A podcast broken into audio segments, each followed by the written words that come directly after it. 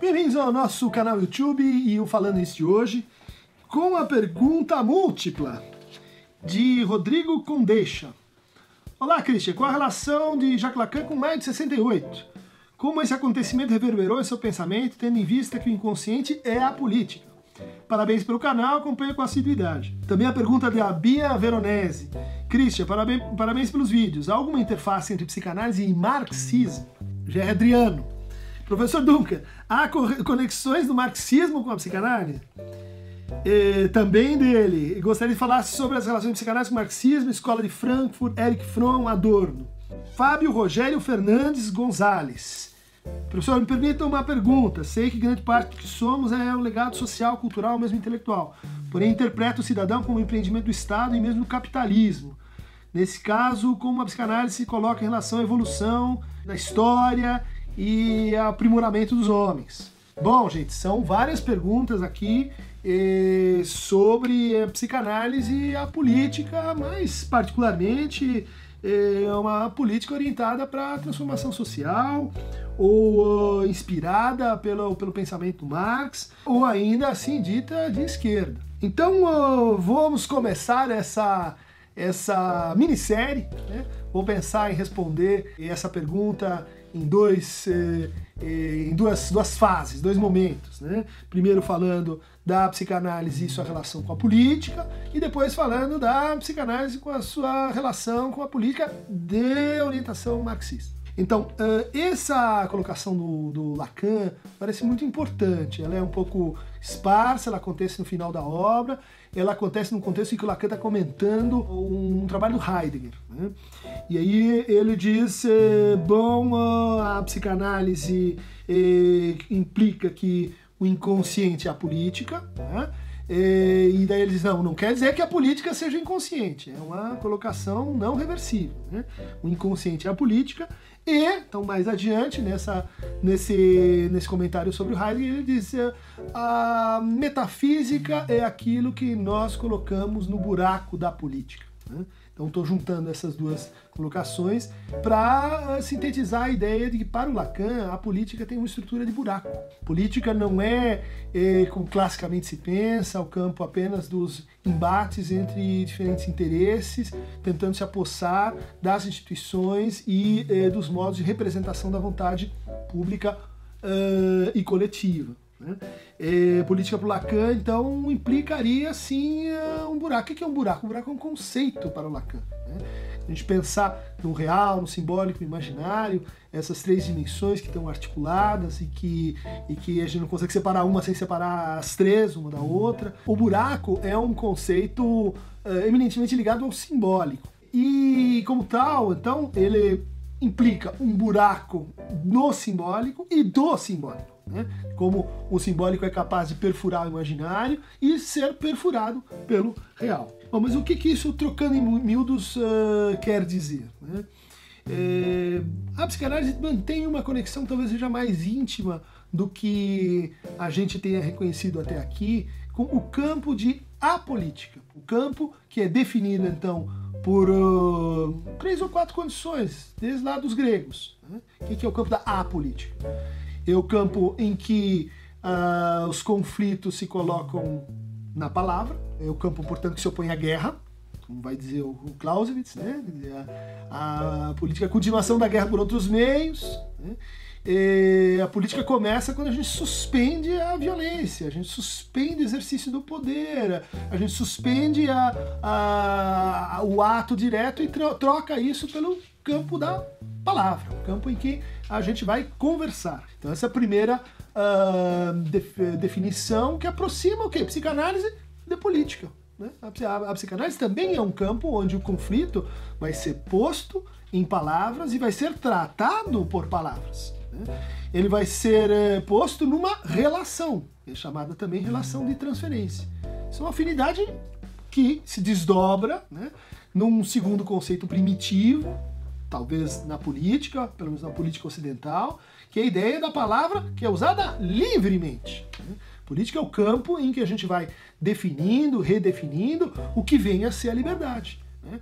A gente vai eh, fazendo essa definição com uma, um, um, princípio, né? ou seja, a gente segue esse princípio, tem gente que questiona, mas um princípio muito, muito constante para pensar a política é de que ela implica uma generalização, uma expansão, uma universalização de, da, do, do, do campo dos participantes que são capazes de fazer desse campo, que, que, que são capazes de eh, participar desse campo, e da universalização das, eh, das ideias né, que são então eh, criadas eh, por essa mesma prática política. A psicanálise ela vai concordar com isso. Também a associação livre é o motor e meio fundamental da análise.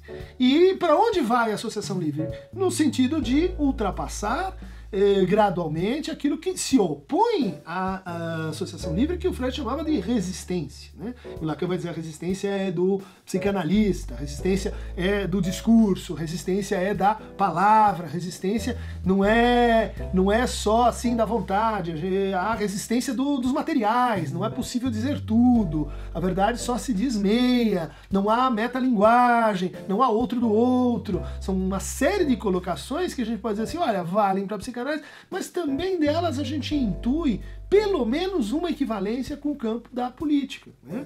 Resistência, como diz o Derrida, nesse trabalho muito interessante, chamado Resistências à Psicanálise. Resistência é uma palavra que está na psicanálise, mas está também na política. Assim como censura, censura onírica, aquilo que nos impede de acordarmos, aquilo que deforma, aquilo que, uh, vamos assim, eh, nos aliena da verdade do nosso desejo. Veja só, censura é uma palavra que emana do campo político. Né? Essa, essa similaridade ela não é só uma analogia, né? ela, ela vai, se a gente começar a observar mais de perto, ela vai remeter a uma espécie assim de solo comum, né? de, eh, se a gente quisesse ousar, de ontologia comum. Né? A psicanálise e a política, ela depende da gente olhar para o para o mundo, para o ser, para as coisas, e pensá-lo como um conflito, como um conjunto de conflitos, como um conjunto de conflitos organizados, como um conjunto de conflitos sobre conflitos. Né? É, e um conjunto de conflitos onde a gente tem um elemento que polariza e que vetoriza esses conflitos. Né? Vejam só, na psicanálise, essa polarização é dada pela ideia de desejo. Né? O que é a política, senão uma tentativa de expressão coletiva, de uh, acordo, de dissensão entre desejos a, política começa por essa constatação de que os desejos humanos eles são diversos, eles são múltiplos, eles não são unitários, eles, eles eh, partilham numa espécie de divisão constitutiva. Né? Então é por isso que a psicanálise vai se afinizar com o campo da política, particularmente nessa ideia de que a gente não vai pensar a sociedade como uma totalidade orgânica, harmoniosa, uma totalidade natural, que teria, vamos dizer assim, como como horizonte, assim, ampliação da, da, da, família. Então a boa política é simplesmente uma família assim que, que se desdobra, que se amplia. Mas uh, pensar então a política e a psicanálise têm em comum essa, essa orientação para, para o desejo. Né? Muitos vão dizer, não, mas o desejo na psicanálise é individual, o desejo na, na política é coletivo. Né? Sim e não. A gente pode dizer, nos dois casos, as coisas se exercem por meio da linguagem. A linguagem é coletiva ou individual? A linguagem, quer dizer, ela pertence a um ou a outro. Quem que é o dono da linguagem? É, ela é uma substância coletiva ou uma substância individual? As duas coisas. Será que nós não estamos aí, então, no avesso direito de, um, de, uma, de uma mesma superfície? Como o Lacan dizia ao supor e teorizar que o discurso do mestre tem um avesso no discurso do analista. Né? Eles são a mesma superfície em dois reverso e anverso, né? no seminário 17 sobre o avesso da psicanálise. Então as similaridades entre o campo de apolítica e a psicanálise, elas uh, vão, vão se multiplicando. Né? Dizer, a ideia da associação livre, a ideia da palavra, a ideia da palavra rumo a uma generalização e realização dessa palavra em, eh, em aspirações de liberdade, de desalienação, em isegoria, uma palavra que eh, é capaz, portanto, de experiências progressivas de reconhecimento, de simbolização. Né? Vejam que aqui eu fiz então uma distinção entre a política, enquanto campo, né? E, e o que alguns teóricos chamam de as políticas. Então, dentro desse campo, a gente teria os jogos, né? os jogos de interesse, as políticas de partido, as políticas de discurso, as políticas de gênero, as políticas, as micropolíticas, as diferentes que eu vou chamar aqui de estratégias, que é o que a gente vai tratar no nosso próximo vídeo. Então, para quem quiser eh, mais subsídios sobre, sobre a relação da psicanálise com a política nesse sentido, eu recomendo muito esse texto do Yannis Stravakakis, eh, Lacan and the Political, onde ele vai uh, uh, sistematizar e, e, e, desdobrar essas implicações que eu trouxe a vocês. Também recomendo o livro do meu amigo Ian Parker, eh, que saiu por essa coleção da Ana Bloom, chamado uh, A Revolução Lacan e uma Revolução na Subjetividade. Também é um livro do Marcelo Keck, é Poder e Política na Clínica Psicanalítica, da mesma Ana Blume. É, vai fazer um levantamento circunstanciado das incidências da noção de política no, no Lacan.